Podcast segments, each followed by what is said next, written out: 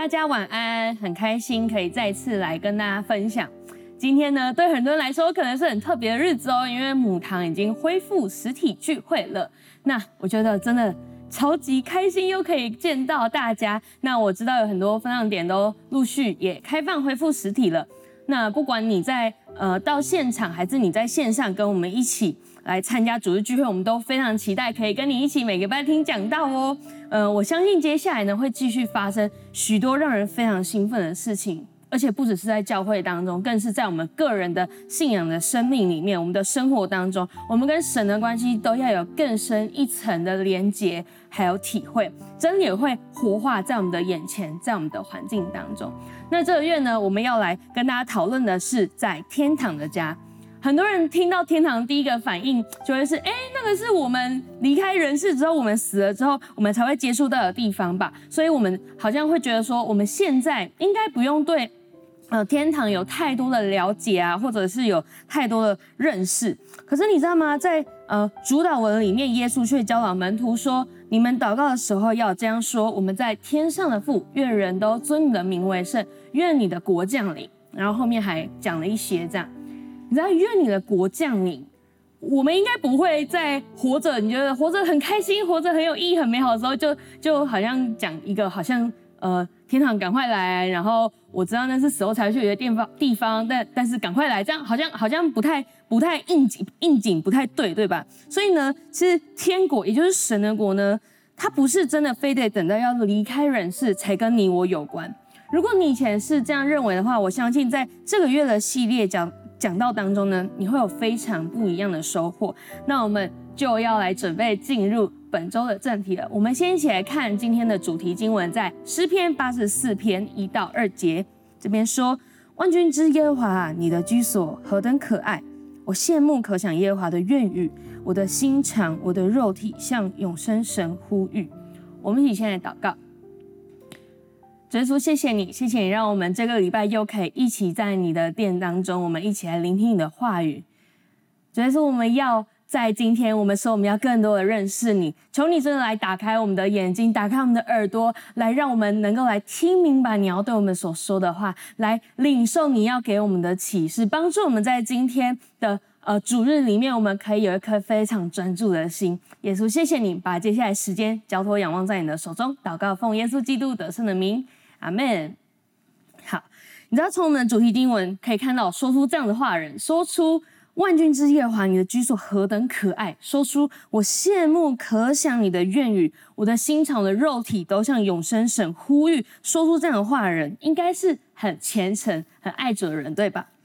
你知道，如果父神的家是跟我们死亡之后才有关系的话，哎，那你读这句话的意义，或者说，那你读这句话出发点，就完全不一样喽，所以你知道，并不是这样，是因为父神的家是跟现在的我们就有关系，而且也不是说只有跟哦礼拜六或礼拜天去教会聚会的时候才有关系，而是跟我们每一天的生活都有关系。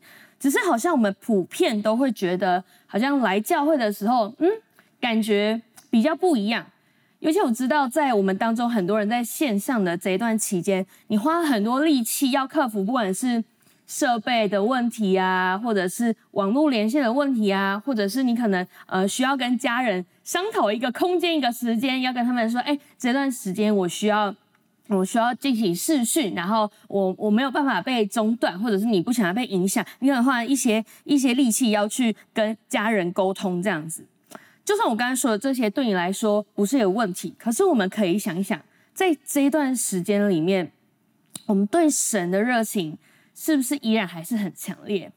我们爱神的心是不是依然还是很浓厚的呢？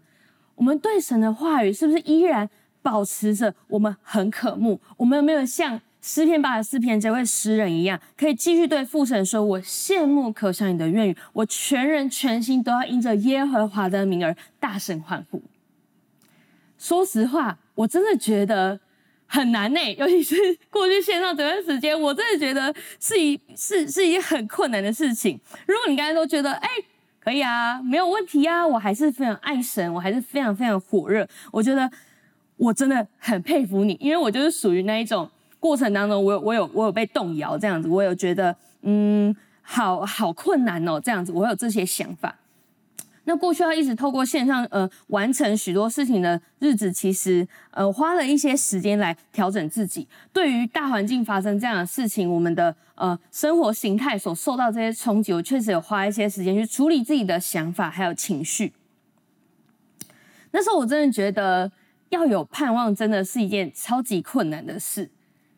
我不知道你面对呃在线上面对到的困难是什么，尤其是你在因着。呃，线上聚会，你面对到你跟呃天父的关系，是不是有一些困难？可能你觉得你越来越少回到天父的家中，你可能觉得你不是很想跟天父说话，甚至你已经觉得，哦，我已经离开天父的家了，我我现在不在那里，我已经离开天父的家。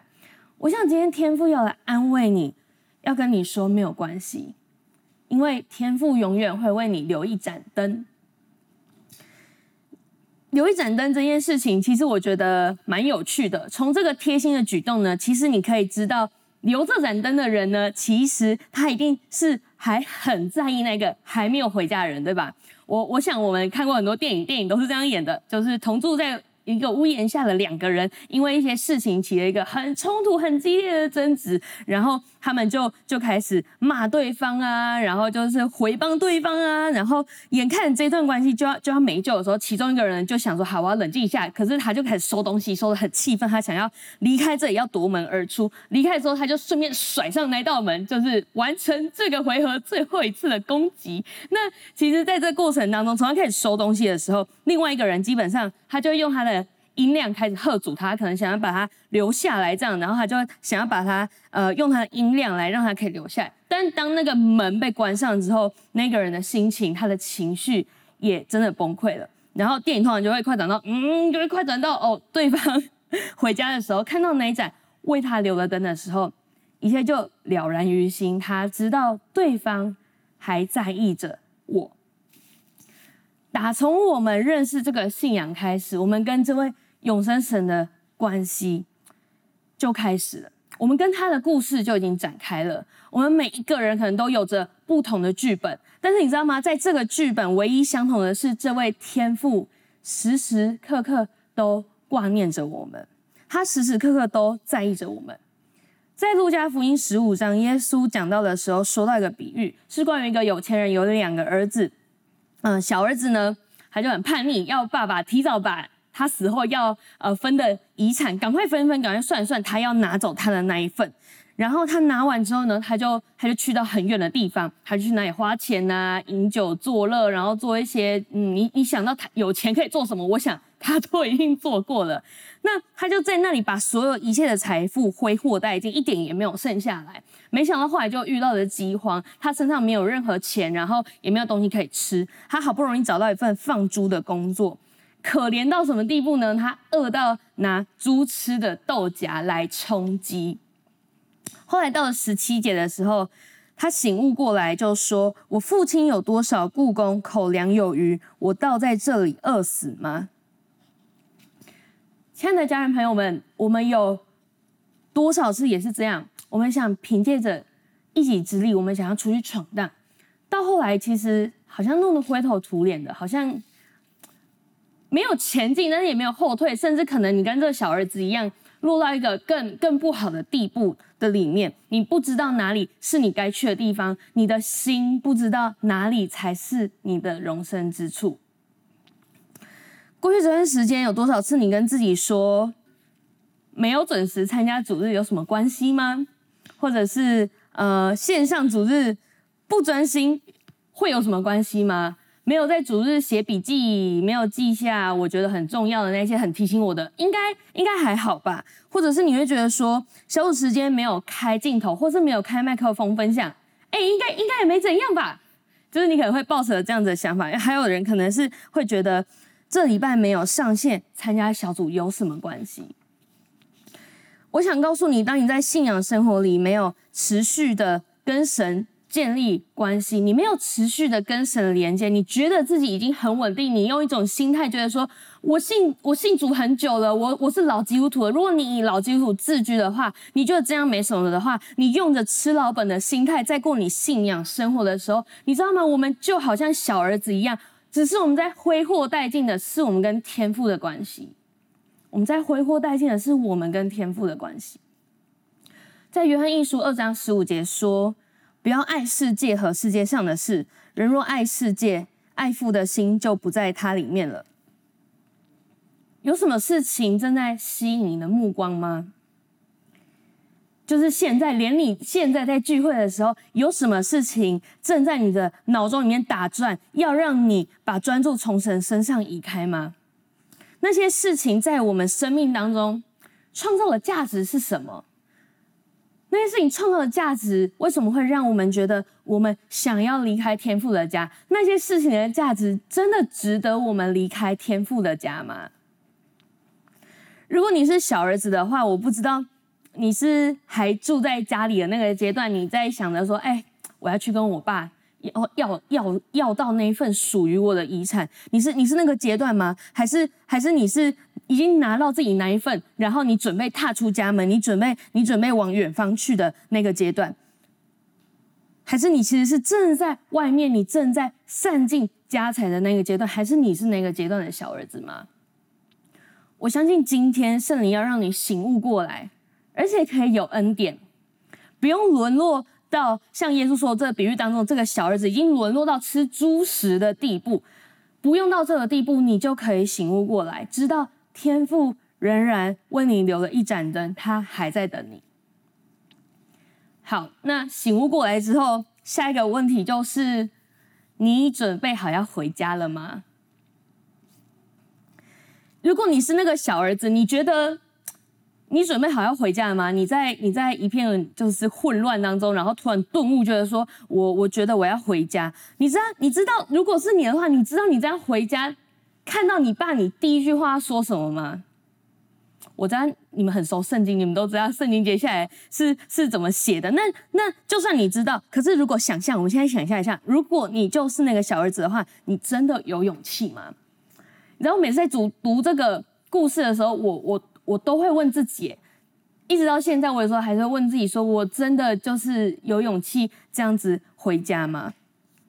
在我第一次听到的这个比喻的时候，这个故事我是在高中一年级的时候听到的。呃，等到剧情发展到小儿子准备要回家的时候。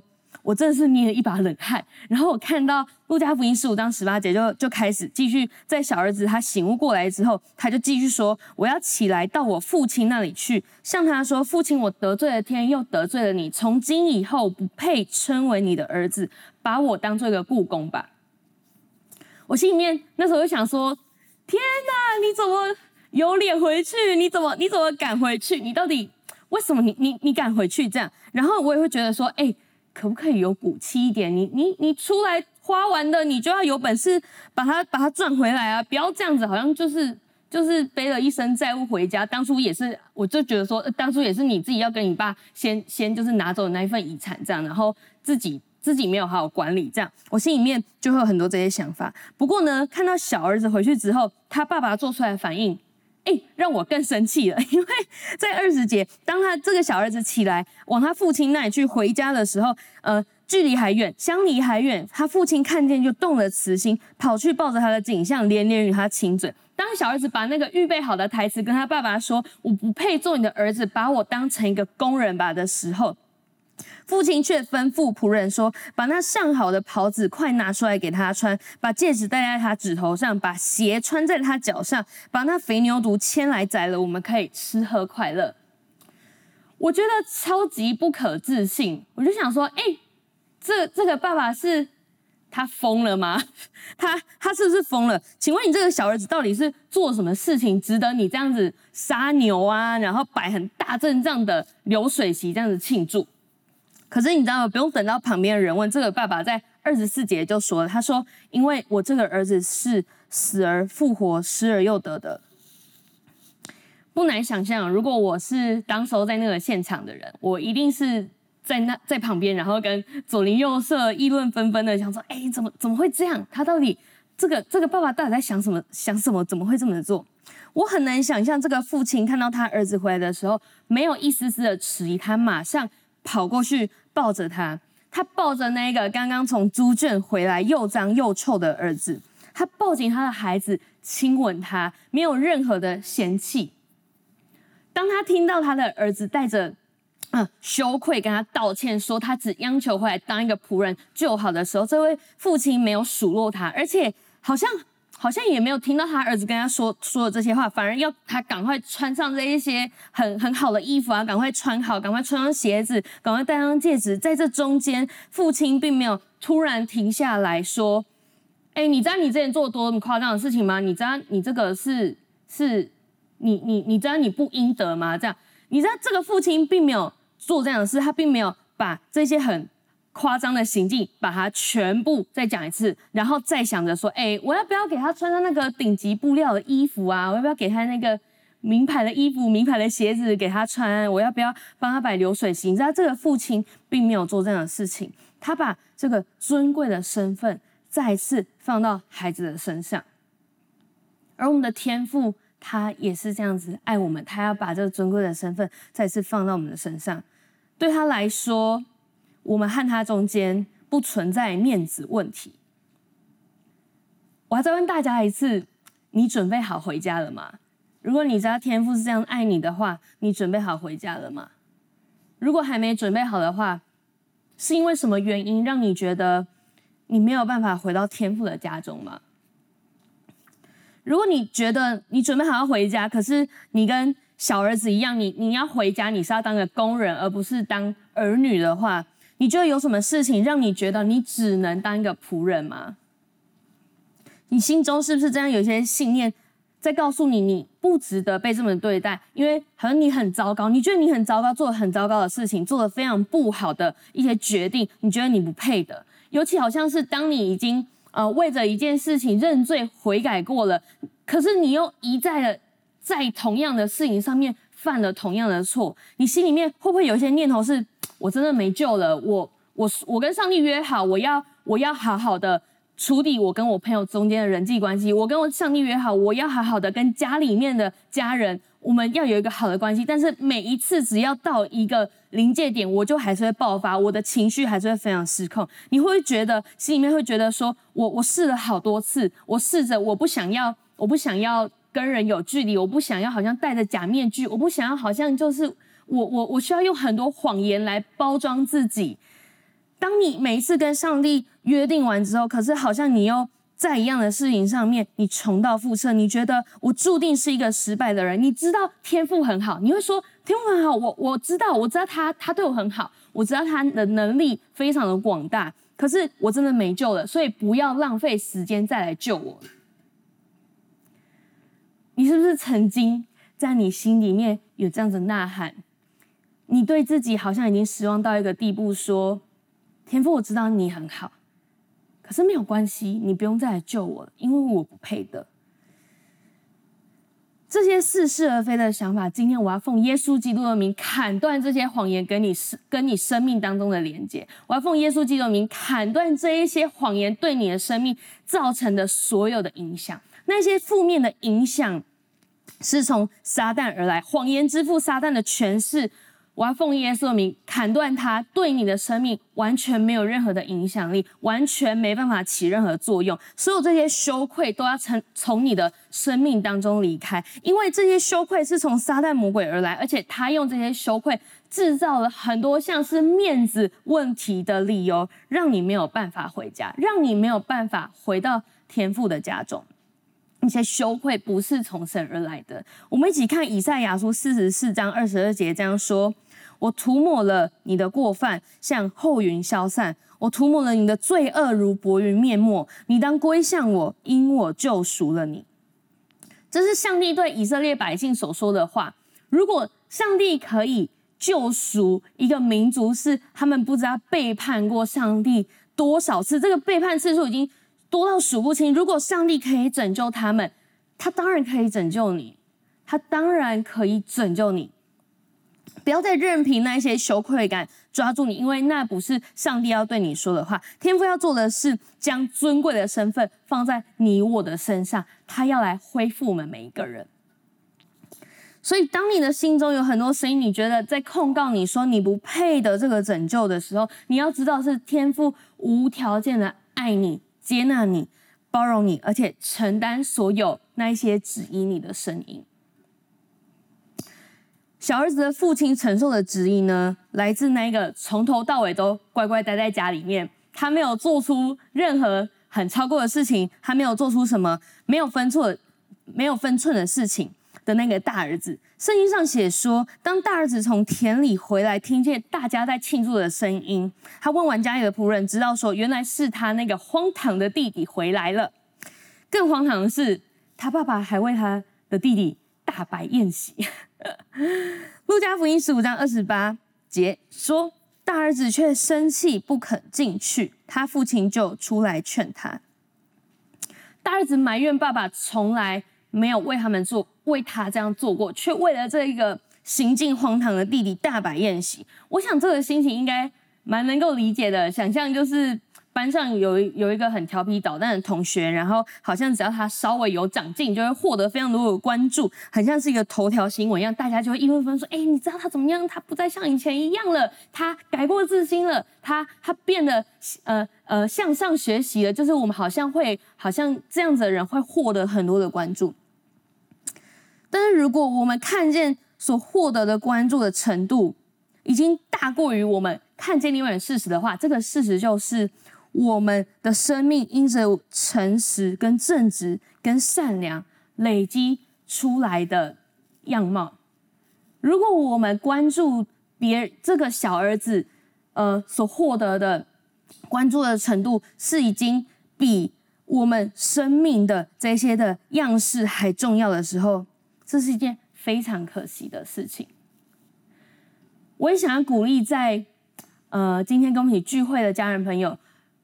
有些人，你可能曾经因为这样子的人，反而可以获得一些关注，所以你跟自己说：“我不要，我不要再这么好了，我不要再遵守规矩，我不要再，我不要再大人说什么，我就要，我就要，我就要做什么，我不要在我的我的老师跟我说什么，我就做什么，我不要在我的小组长跟我说什么就做什么。”所以你决定说，你不要再像以前这样子。好像很有规矩的度日，好像很遵行神的道。你因为这些关注的程度，所以你决定让自己变成像小儿子这样的身份的人。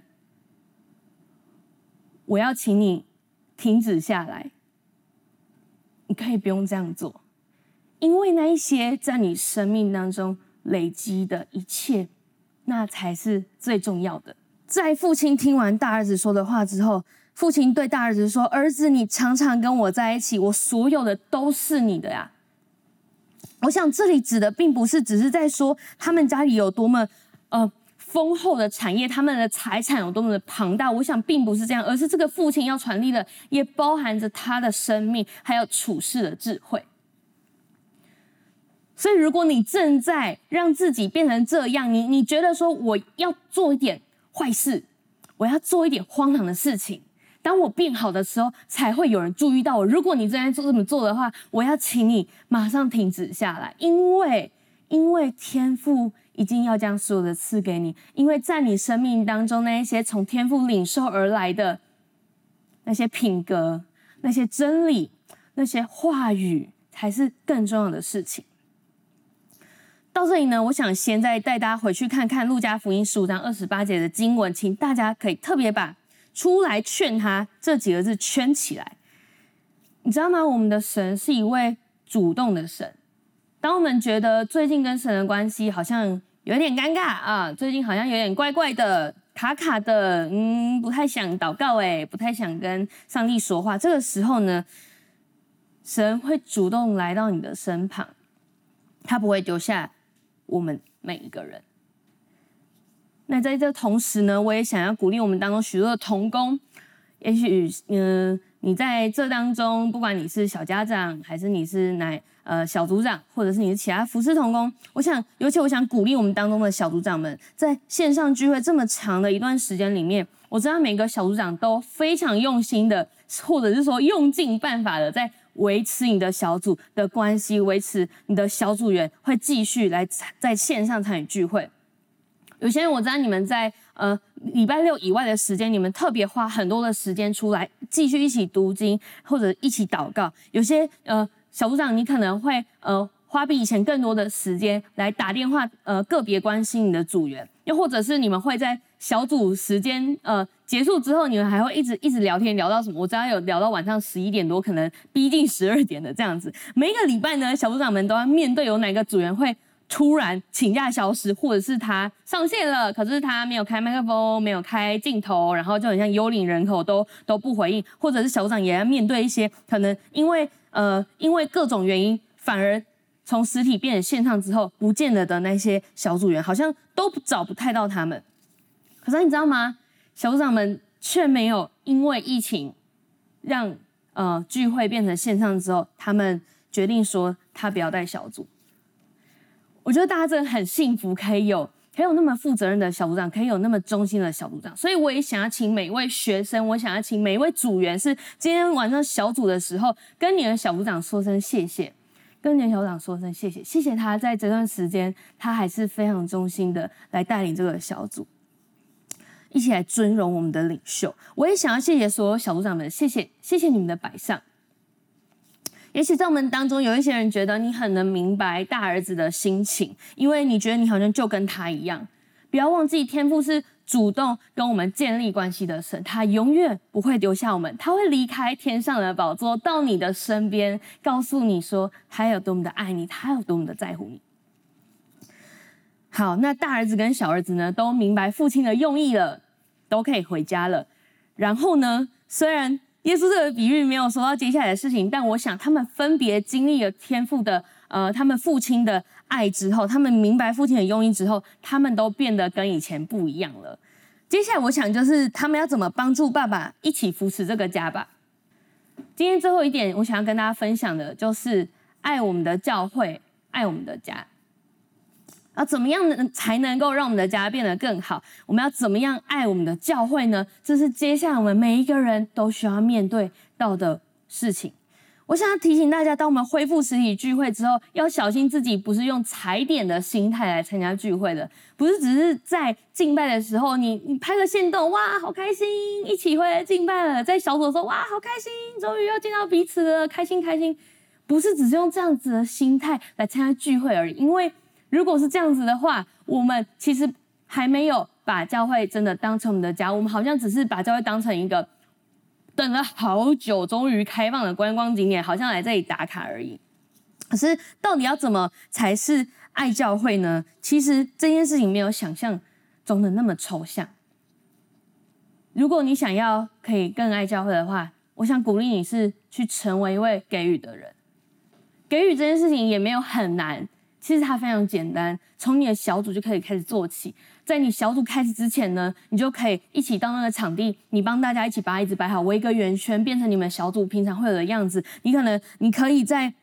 啊，主日的时候，呃，约约小组的大家一起在主日的时候坐在隔壁，我们可以一起听主日，或者是在小组时间，别人在分享的时候，你可以专心的聆听，而不是分心做别的事情，然后或者是玩手机。你可以每个礼拜去小组的时候，都跟一个还不太熟的组员，你可以跟他聊天，你可以关心他，你可以呃为他们的家人祷告，你可以为有需要的人祷告，你可以为着教会祷告，可以为着你所在的团队祷告。你可以在小组结束之后，甚至是一起帮忙维护这个环境，提醒大家，哎，谁的东西要记得带走哦，然后垃圾大家一起帮忙丢，这些这些全部都是在给予。如果你觉得你准备好，你想要为了爱教会，你想要付出更多，但你不太知道怎么做的话，你其实可以主动跟你的领袖说，他们会帮助你知道要怎么用具体的行动为这个家付出。我记得我还是一个组员的时候啊，那个时候我来教会没有很久，但我觉得，哎、我很喜欢这个地方。然后那时候我其实也没有认识很多人啊，但是我也觉得，哎、我还蛮喜欢这里的氛围的，我还蛮喜欢这里的这一群人。一直到长大之后才知道，原来我觉得喜欢这里的人，不是因为我很羡，呃，不是因为他们呃东西好像事情做的那么好，而是我很羡慕他们那一个爱神、渴慕神的心。我觉得我也想要跟他们一样，跟他们一样，不是把某件事情做好，而是我想要跟他们一样，有一个非常单纯爱神，我想要为这个神付出百上的心。所以，当我的小组长、我的区长邀请我一起参与服饰的时候，我就答应。说真的，答应的时候真的很害怕，会觉得很怕做不好。在答应要带破冰的时候，会觉得说，哎，如果我带破冰，大家觉得很无聊怎么办？大家觉得我口齿不清，然后规则讲不好，觉得不想玩怎么办？或者是要带小组敬拜的时候，觉得，哎，清唱很尴尬，或者是音很难唱准，会觉得很害怕。或者是在打电话关心新朋友的时候，会会很害怕对方会不会拒点我这样子。然后当我去空降当小组长的时候，会很害怕。大家会不会因为不认识我就不想理我，然后小组就一直调皮捣蛋这样子？还有就是去夏令营、感恩节、去圣诞节服侍的时候，也很怕自己会雷到别人这样子。可是你要知道，这些都是为神而做的。我们不是为人而做。在加拉太书一章十节，保罗这么说：“我现在是要得人的心呢，还是要得神的心呢？我岂是讨人的喜欢吗？若人就讨人的喜欢，我就不是基督的仆人了。”你需要知道，当你这么做的时候，不是为了要得到别人对你的称赞，不是为了要让你的领袖对你有好的印象，也不是因为这样子可以符合某一个人对你特别的期待。你要打从心里知道，你这么做是为神而做的。你知道你是因为神，所以你愿意这么做。当我们在成为给予者的时候啊，一定会很担心自己没有办法做得很好，或者是呃，你你觉得你没有办法做到像。呃，其他哥哥姐姐或者其他在在这一些呃教会服侍比较久的那些同工，好像像他们做的那么好。可是你知道，你不是不愿意这么做，只是因为你害怕失败，或者是你想要把它做得更好。这个想法的浓度呢，已经远远的超过了你自身的意愿，所以你觉得你你你你很害怕，你不知道要不要做。但是我知道的是，你一定是因为很爱神，你一定是因为很爱神，你知道我们的神。是一位完美的神，你知道我们的所信的这位神真的太好了，所以你也想要献上你最好的。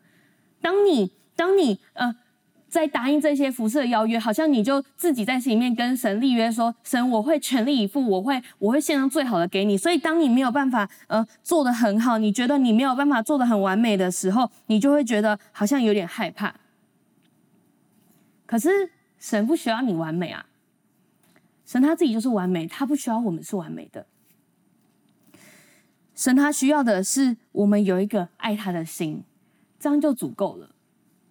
你知道，在圣经里面，耶稣没有跟看起来很完美的人一起吃饭，耶稣跟那一些看起来跟完美这两字完全没有关系的罪人同桌吃饭。他可以使用不完美的我们。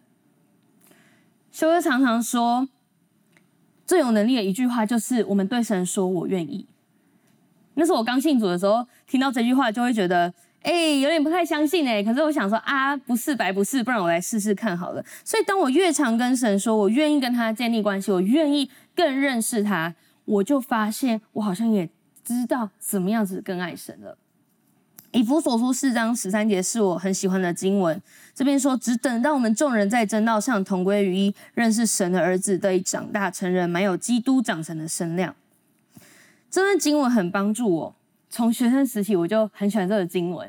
大家都知道，学生时期是一个啊，好想赶快长大，好想要赶快摆脱这些课业啊、这些报告、这些所有一切事情的的年纪嘛。所以当我看到这句经文之后，我就开始思考：光是在年纪上一年一年的长大以外，我可以怎么样子在长大过程当中也讲得有内涵一点、有品质一点。可以讲到像是耶稣基督的境界一样，在教会里，我知道要达到这个境界的方式就是认识神的儿子。所以，请大家特别把这几个字做重点记号，好吗？认识神的儿子这几个字，把它做非常重要的记号，这样子。呃，在我现在，当我跟呃别人分享我在教会带领一群青少年，听到的人呢，会有两种反应。第一种呢，是对我投以就是不忍心的眼光，这样子。可能我想他们可能是因为自己在青少年的时期，就是在同侪关系上面觉得没有太好的呃回忆，又或者是他们自己本身在青少年时期就是那种可能比较叛逆的的小朋友这样子，所以他们会会觉得说啊很很辛苦这样。那第二种人呢，他们的脸部表情就是会会让我知道说他们会觉得。哦，有你真好！这现在的青少年真的很需要有你这样子很有爱心的人去陪伴他们，这样子。好，你说，哎，这样讲是代表的是他们说的并不是你的感受吗？哎，如果你这样问我的话，我会说，也不是啦，也不是不对，可是也不能说完全正确。对我来说，我更愿意说，呃，是我很荣幸可以陪伴每一个青少年在成长的过程，也可以陪伴他们认识神的儿子。你知道有一些有一些学生，他们明明就觉得自己成绩很呃，自己自己就是已经尽了很大的努力，然后他们自己成绩其实也蛮好的，可是会认为自己还是非常的糟糕，觉得自己非常不好，或者是有一些人是对未来很迷茫。有些人是，嗯、他没有办法信任别人，然后他的家庭关系很破碎，然后他跟人的关系非常的不和睦，又或者是他真的叛逆到离家出走。是陪伴这些人真的蛮不容易的，在过程当中真的蛮蛮不容易的。可是你知道，当他们。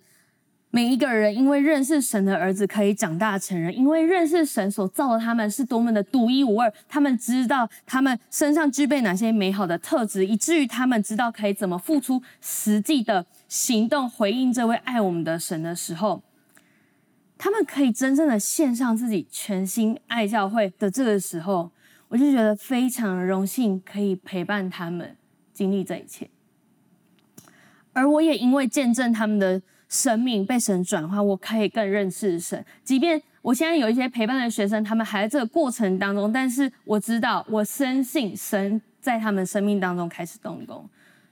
不论你的年纪多大多小，认识神是没有止境的。你总是能在圣经里面读到那些让你的生命可以被转化，或者说让你的生命可以提升到下一个层次的真理。